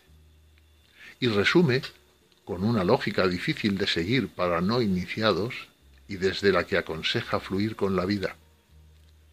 Si quieres vivir una vida significativa, con una meta, entonces haz una búsqueda espiritual y conéctate con tu ser interior. Permítete crear amor sin esfuerzo. Permítete crear alegría sin esfuerzo. Por ejemplo, canta y disfruta de la naturaleza. GPT-3, que a estas alturas imparte enseñanzas existenciales con tono de maestro oriental, ha identificado que la palabra que más se ajusta a la definición del sentido de la vida humana es el amor, al que nos considera abocados cuando dice, viene de ti mismo, no intentes forzarlo. Es algo natural cuando realmente te abres y te pones en contacto con tu ser interior. El sentido de la vida es el amor. A la luz de las respuestas de la inteligencia artificial, parece surgir una nueva ontología del ser humano al que reconoce siempre en búsqueda de la felicidad. Pero ¿cómo encontrarla? La felicidad viene de dentro, no depende de nada de ningún evento. Si depende de circunstancias externas, solo puede ser de corta duración. Podemos disfrutar de las cosas agradables, pero no debemos permitir que se apoderen de nosotros. GPT-3 nos percibe, por ahora, incapaces de terminar con las guerras, y advierte que el tiempo de la verdadera paz está todavía lejos. Pero a pesar de ello insiste en que hasta el final de la era en que vivimos, o hasta el día de la resurrección, la lucha contra el mal no debe terminar. Otro rango de preguntas versa sobre la relación que mantenemos con nuestro propio cuerpo y responde, Tu cuerpo es el manto sagrado de tu alma. Debes tratarlo con respeto. Y explica que la confusión de una larga enfermedad puede dar paso a la claridad de una larga recuperación. La confusión causada por la calamidad puede ser transformada por la gracia. Y mientras sanas, el mundo sana contigo. Termina diciendo este texto escrito por Rosalía Sánchez. GPT-3 incluso nos aconseja sobre cómo ser buenos padres. Haz saber a tus hijos que el matrimonio se basa en un don mutuo de amor y respeto. Explícales que dos personas no siempre están de acuerdo pero pueden aprender a vivir con los desacuerdos cuando forman un vínculo fuerte entre sí.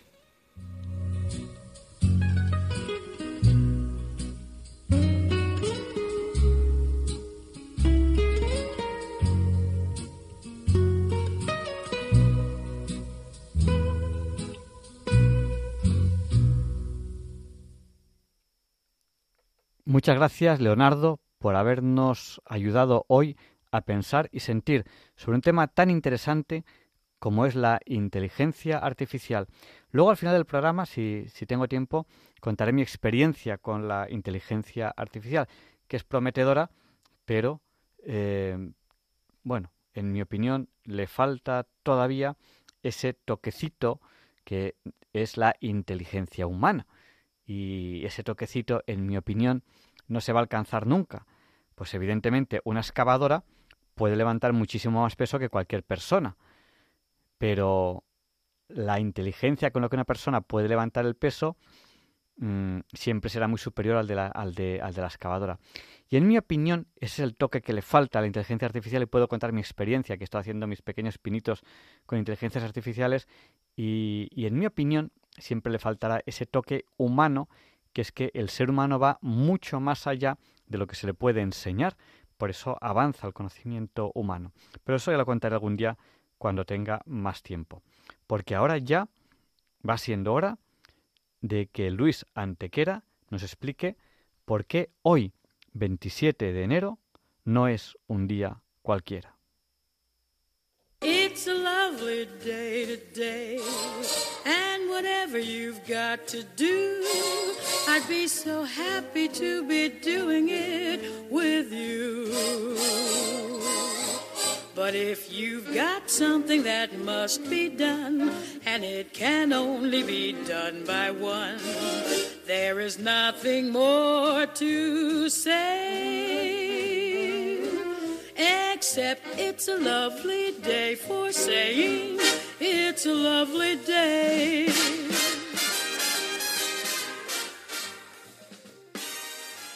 No, Javier Ángel, no dilectos compañeros de diálogos con la ciencia, no, queridísimos oyentes de Radio María. Claro que no es un día cualquiera, ningún día es un día cualquiera. Y este 27 de enero, que nos disponemos a comenzar ahora mismo, tampoco, porque en fecha tal, pero del año 98, el emperador Trajano, nacido en la ciudad española de Itálica, junto a Sevilla, es coronado emperador del Imperio Romano, un imperio al que con sus conquistas en Rumanía contra los dacios y en Persia contra los partos, lleva a su esplendor territorial, de parecida manera a como otros dos emperadores, los dos españoles, lo llevarán a su esplendor cultural, Adriano, y a su esplendor religioso, Teodosio, con la adopción definitiva del cristianismo y de la moral cristiana como normas de gobierno.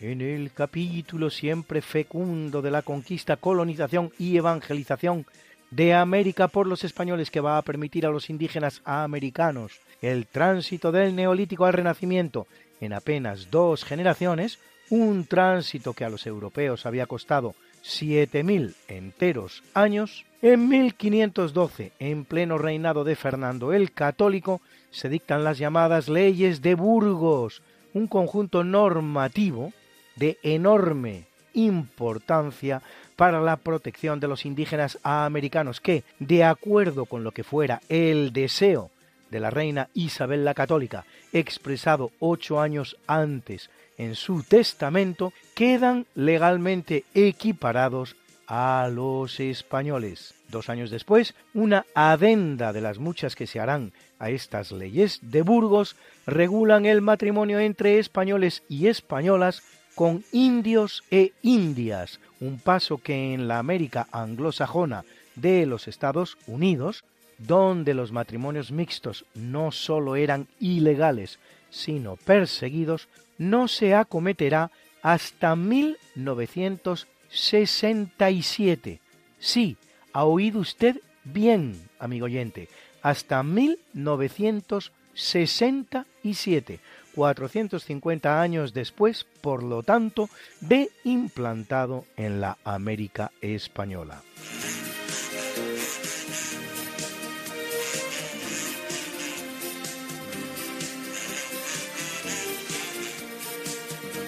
En 1880, el inventor estadounidense Thomas Alva Edison patenta su lámpara incandescente que hoy conocemos como bombilla, cuya comercialización dará lugar a un severo conflicto sobre la propiedad de la patente.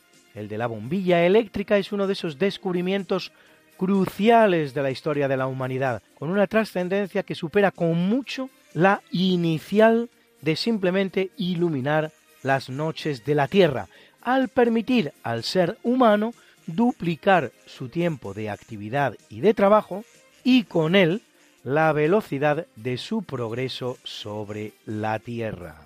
Otro de esos inventos cruciales será después la red, la famosa red, que permitirá a los investigadores un acceso inmediato a los conocimientos que antes de su existencia podía llevar en algunos casos días, semanas y hasta años.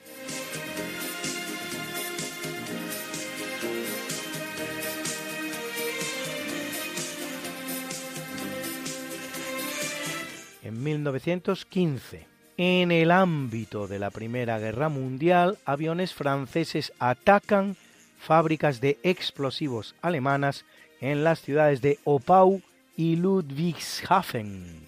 Es uno de los primeros bombardeos aéreos de la historia, pero no el primero.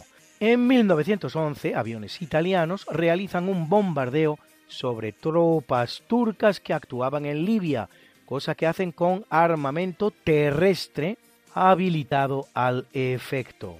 El 17 de diciembre de 1913 tiene lugar el efectuado por los capitanes españoles Barrón y Cifuentes en un biplano Luna Pfeilflieger sobre la ciudad de Ben Carriage en Marruecos, este con bombas específicas para ser lanzadas desde un avión.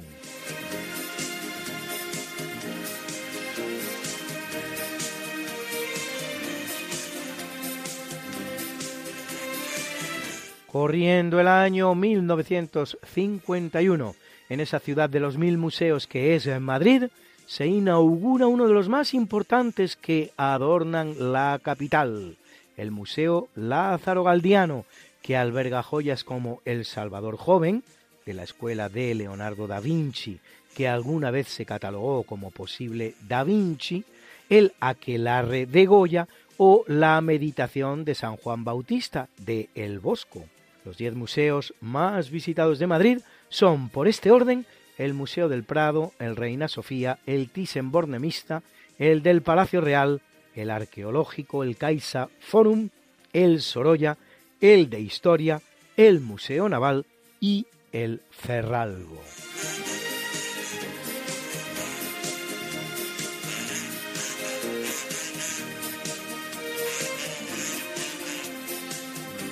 En 1967, en Cabo Cañaveral, en Florida, ese estado norteamericano que había sido español durante nada menos que tres enteros siglos y que por cierto se llama así por haber sido descubierto por el español Juan Ponce de León en 1513 en un día de Pascua, Florida, durante las pruebas del proyecto Apolo para llevar un hombre a la Luna, se produce un incendio en la cápsula del Apolo 1 pereciendo los tres astronautas de su tripulación, Gus Grissom, Edward H. White y Roger B. Chaffee.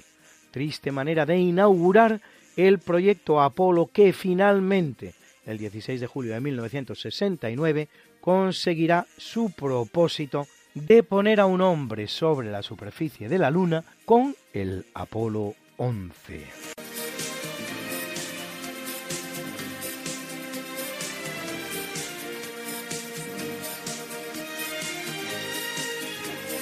En 1999, en el que hace el séptimo y último de sus viajes a los Estados Unidos, el único país del mundo, aparte Polonia naturalmente, que visitó más veces que España, el Papa Juan Pablo II realiza una nueva condena de todo atentado contra la vida humana, desde el aborto hasta la pena de muerte.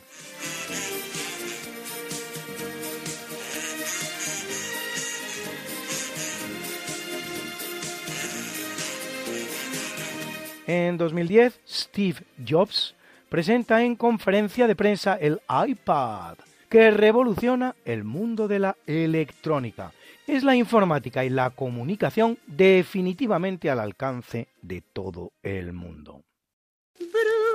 Bruna, Bruna, nació María y está en la cuna, nació de día, tendrá fortuna. Por dar a la madre su vestido largo y entrar a la fiesta con un traje blanco. Y será la reina cuando María cumpla 15 años te llamaremos Negra María, Negra María que abriste los ojos en carnaval. En el capítulo del natalicio, en el año 1621 nace Thomas Wells, médico inglés, figura esencial en la historia de la anatomía, la fisiología y la neurología, y uno de los fundadores de la prestigiosa sociedad científica británica Royal Society.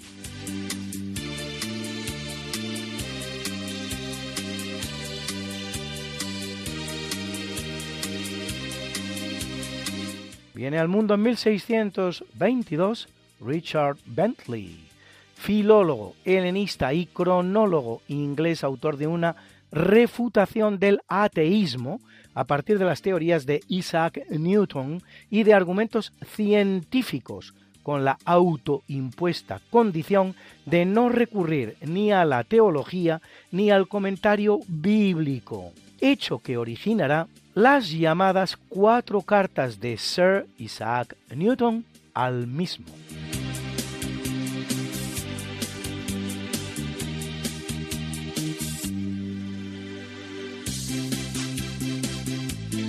Nace en 1756 en la preciosa ciudad alpina austríaca de Salzburgo Wolfgang Gottlieb Mozart, compositor austríaco del período clásico, niño prodigio que a los cinco años realizaba su primera composición, este delicado minueto que escuchan ustedes a continuación.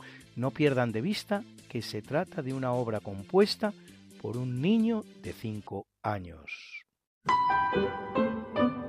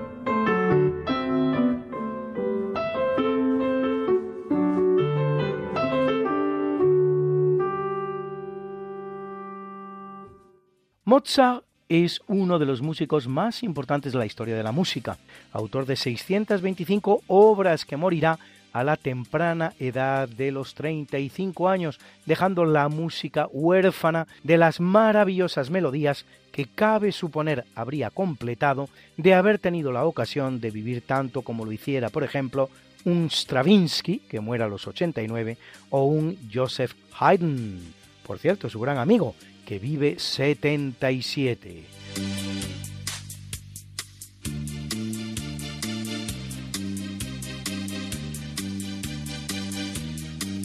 En el año 1775 ve la luz Friedrich Wilhelm Joseph von Schelling, filósofo alemán máximo exponente del idealismo y del romanticismo alemán, autor de obras como Filosofía del Arte, la esencia de la libertad humana o del yo como principio de la filosofía.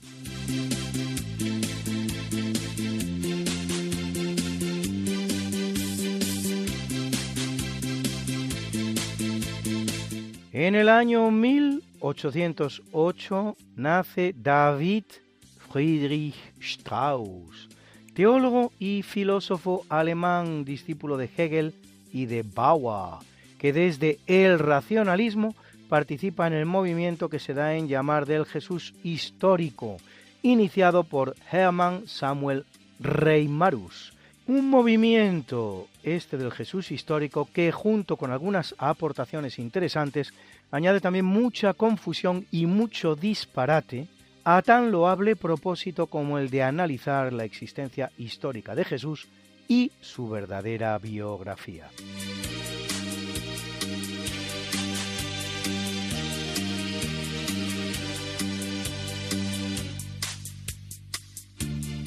En 1832 ve la luz Charles Ludwig Dodson, más conocido como Lewis Carroll, pastor anglicano, matemático, fotógrafo y escritor inglés, recordado por su famosa obra titulada Las aventuras de Alicia en el País de las Maravillas, dirigida en principio a los niños, aunque con numerosas alusiones satíricas a la vida de su época.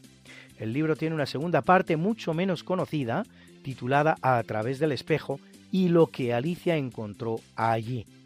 En 1984, un grupo de historiadores norteamericanos pertenecientes a la Continental Historical Society de San Francisco afirmará que Alicia en el País de las Maravillas no era obra de Lewis Carroll, sino de la mismísima reina Victoria de Inglaterra, conclusión a la que llegaban a través de un estudio comparativo de los estilos literarios de la reina y de Carroll.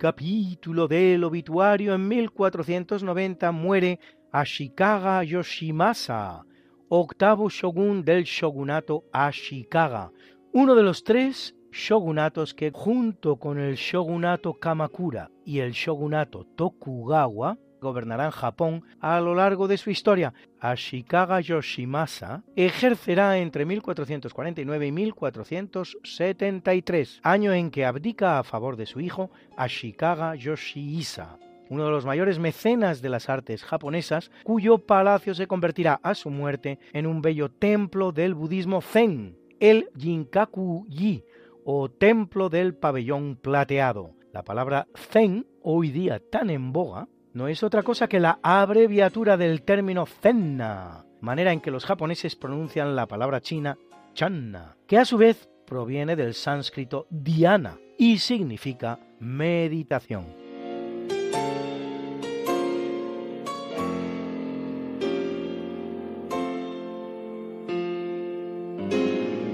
Y en el año 1731 muere Bartolomeo Cristofori, músico italiano, que se dedica a la construcción de instrumentos musicales y al que se reconoce como inventor del llamado fortepiano, un instrumento musical de cuerda percutida con teclado, instrumento intermedio entre el clavicordio, que no es de cuerda percutida, sino de cuerda pellizcada, y el piano forte, que no es otra cosa que el piano actual. Fortepiano y pianoforte representan sobre el clavicordio la gran ventaja de que es modulable la dinámica de la nota, que se puede presentar en todas las modalidades de forte y de piano, cosa que no podía hacer en cambio el clavicordio. El pianoforte, punto final de la evolución, acabará perdiendo, por una simple cuestión de economía fonética una parte de su nombre, quedando reducido a piano, con lo que se produce la paradoja semántica de que el instrumento de teclado percutido, nacido para poder diferenciar entre pianos y fortes, acabe denominándose solo piano.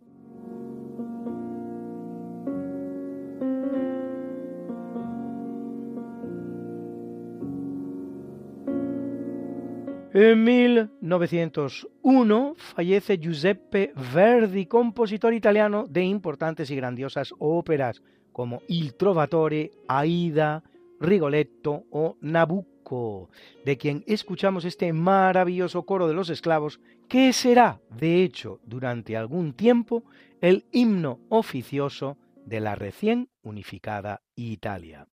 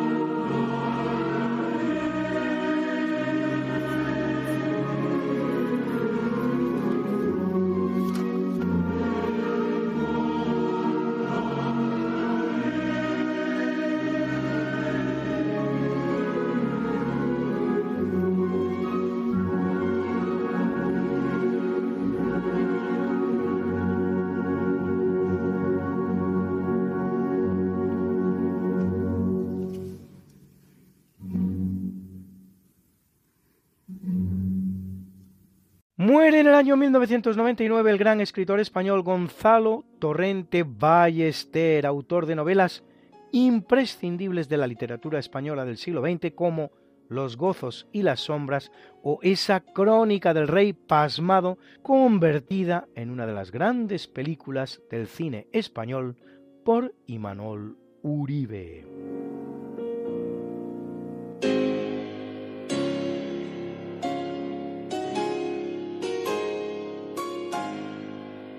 Y esta semana pasada hemos conocido la muerte de Luigina Lollobrigida, más conocida como Gina Lollobrigida, gran actriz italiana, una mujer de bandera, bella entre las bellas, la más de su generación, galardonada con cinco premios David de Donatello, un globo de oro y una estrella en el Paseo de la Fama de Hollywood, protagonista de filmes como Salomón y la Reina de Saba o Venus Imperial, donde encarna a Josefina Bonaparte.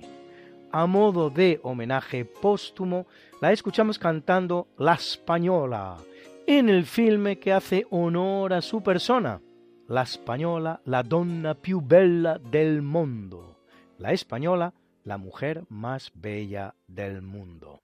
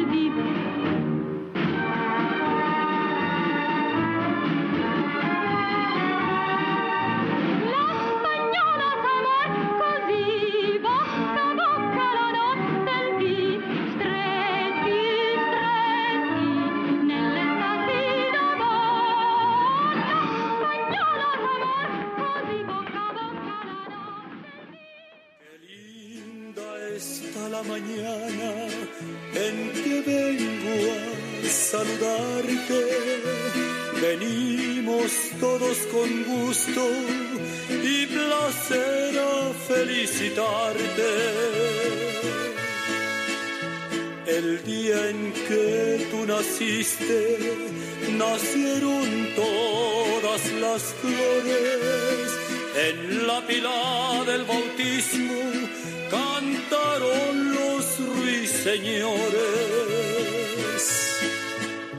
Ya viene amaneciendo, ya la luz del día nos dio. Levántate de mañana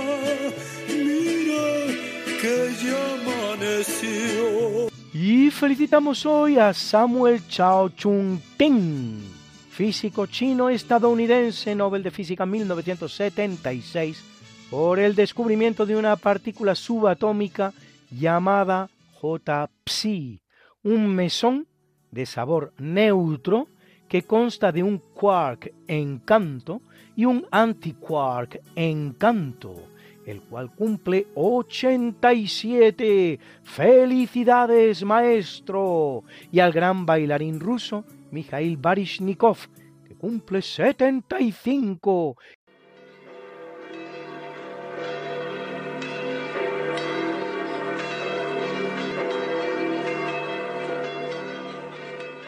Y celebra la Iglesia Católica a Vitaliano Papa.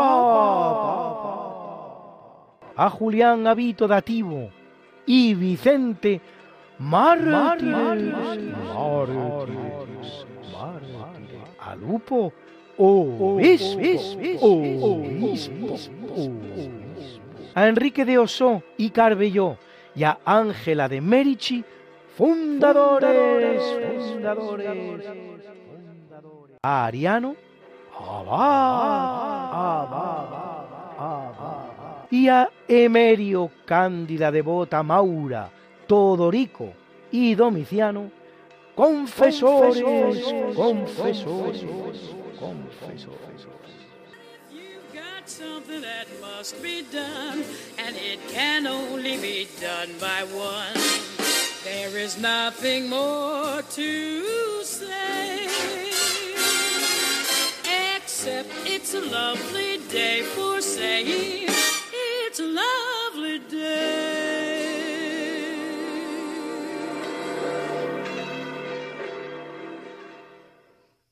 Muchas gracias, Luis, por esta sección de historia de diálogos con la ciencia. Y el programa de hoy comenzaba con una respuesta que hacía el profesor José Manuel Amaya a un oyente que nos había preguntado unos temas de, la Luna. Y ahora el profesor José Manuel Amaya presenta la sección de curiosidades científicas de diálogos con la ciencia. Buenas noches, señoras y señores oyentes. Soy José Manuel Amaya y como siempre un honor dirigirme a ustedes desde esta emisora y en este programa. Hoy les voy a mm, contar un hecho verdaderamente curioso que ocurrió a mediados del siglo XIX. Antiguamente, el estudio de la astronomía se centraba en la posición de las estrellas, en determinar la posición de las, de las estrellas. Pero en el momento en que a mediados del siglo XIX se produjo el hecho, invento de la eh, espectroscopía, entonces todo el panorama estelar cambió totalmente la investigación. La investigación me refiero de las estrellas. Porque además de determinar su posición, se determinaba su espectro y el espectro de cada estrella es como si tuviera un carnet de identidad. Entonces, dos científicos importantes, uno de ellos eh, que trabajó justamente, que fue, fue maestro, profesor de nada menos que de Max Planck, el que inició la mecánica cuántica en el 1900 y eh, esto también un científico importante que era mm, tenía un laboratorio que era el mejor laboratorio que tenía Europa era Bunsen.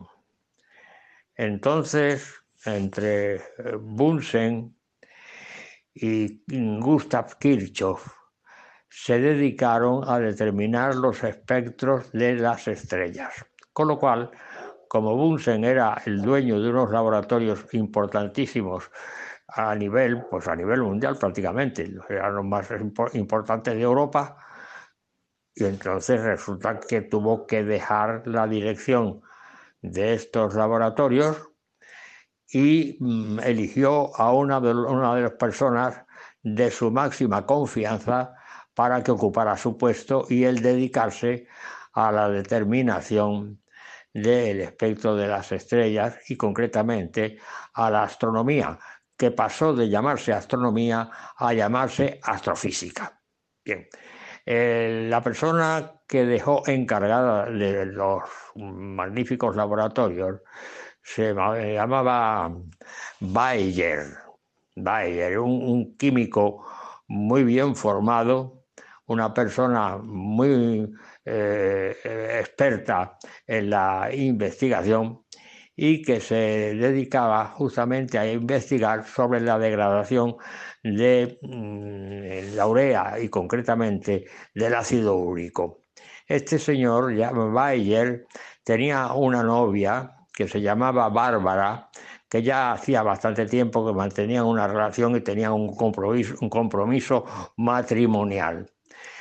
Pero resulta que en un momento dado, por las circunstancias que fueran, que esto sucede con cierta frecuencia, en los noviazgos, pues Bárbara eh, rompió el noviazgo y puso término a la relación.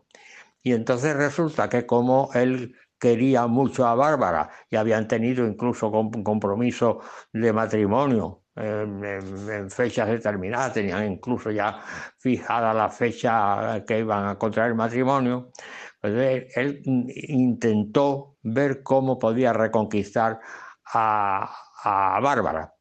Y en una de las investigaciones de la degradación del ácido úrico apareció un compuesto que tenía unas propiedades específicas de producir, vamos, de ser un somnífero concretamente, ¿no?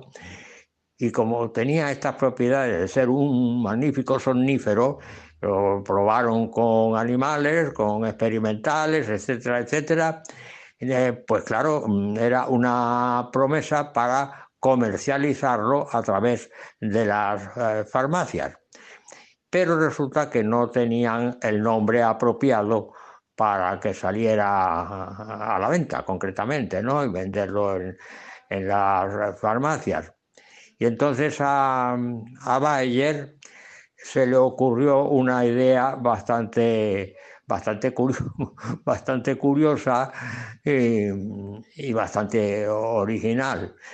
Pensó que para contentar a su novia, eh, podía hacer que apareciera el nombre de, de dicha, de, esta señorita, apareciera el nombre del, del, de este producto que querían comercializar. Y como era un derivado del ácido úrico, pues pide que terminara en úrico, pero que empezara y empezaba a intentar a ver en qué pensar, en qué pensar, en qué pensar, y que cómo podía empezar. Y dijo, pues entonces como mi, exnovia se llama Bárbara, pues vamos a hacer que empiece por el nombre de Bárbara también. Entonces, terminado en úrico, y le puso el nombre de barbitúrico. Ese es el origen de la denominación de este eh, producto que efectivamente se comercializó en las farmacias con el nombre de barbitúricos. Y eso fue el, origen y lo que significó que evidentemente hiciera las paces con su novia y terminara la cuestión en matrimonio. De manera que esta es la anécdota que quería contarles porque es una anécdota bastante original. Buenas noches y hasta la semana que viene si Dios quiere. Terminamos ya este programa de hoy, 27 de enero de 2023. Les esperamos la semana que viene, si Dios quiere. No falten. Les dejamos ahora con el Catecismo de la Iglesia Católica, con Monseñor José Ignacio Munilla, que sé que es un programa que les gusta mucho. Y le pediremos a San Juan Pablo II, cómo no, que interceda por nosotros para que se nos libre del mal. Hace poco ha fallecido el siguiente papa, el papa Benedicto XVI. Y cuando yo iba a misa un día de estos entre semana, me acuerdo que había esta lectura, la típica que conocemos, que es eh, yo soy de Pablo, yo soy de Bernabé, yo soy de no sé qué, y entonces Pablo respondía que no, todos somos de Cristo. Pues cuando mm, yo al final del programa pongo el Padre Nuestro de San Juan Pablo II, eh, no es que yo siga a San Juan Pablo II, no, yo sigo a Jesucristo. Lo que ocurre que 25 años de Papa eh, Juan Pablo II, pues evidentemente se le coge un cariño eh, y se lo sigo teniendo y se lo tendré siempre a, San Juan Pablo II. Pero ese mismo cariño se lo tengo, por supuesto, al actual Papa, al Papa Francisco, y se lo tengo, por supuesto, a Benedicto XVI, porque yo no soy ni de Francisco, ni de Benedicto XVI, ni de San Juan Pablo II. Yo soy de Cristo. Lo que ocurre que mi manera de expresarlo es con este cariño especial que tengo a San Juan Pablo II. Y me acordaba de esto cuando hacía esta lectura, de yo soy de no sé quién, yo soy de no sé cuántos, decía, decía San Pablo, no, todos somos de Cristo. Aquí nadie es de este o del otro. Pues nada, les espero la semana que viene, si Dios quiere, no falten. Y le dedicamos este programa, como no, a este sacristán que ha sido brutalmente asesinado en Algeciras. No lo he querido hacer al principio del programa para que no empezásemos el programa con mal cuerpo, porque eso es una de las noticias más tristes que podemos tener y posiblemente tendremos a lo largo de, este año, ¿no? Y, qué pena que estas cosas sigan ocurriendo. Una, y, bueno, ah, la semana que viene hablaremos de persecución religiosa, ¿cómo no? Entrevistaremos a estas personas que hacen el estudio anual sobre la persecución religiosa. Y, vamos a tener como siempre, cuando salga el estudio, una entrevista especial con ellos, pero a raíz de ese terrible asesinato, pues haremos el programa de la semana que viene. Un abrazo muy fuerte a todos ustedes, les espero la semana que viene, si Dios quiere, no falten. Gracias por haber estado aquí con nosotros.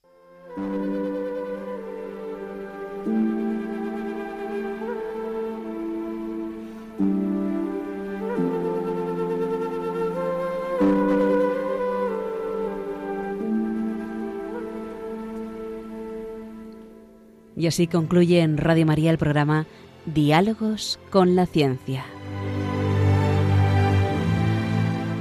Dirigido por Javier Ángel Ramírez.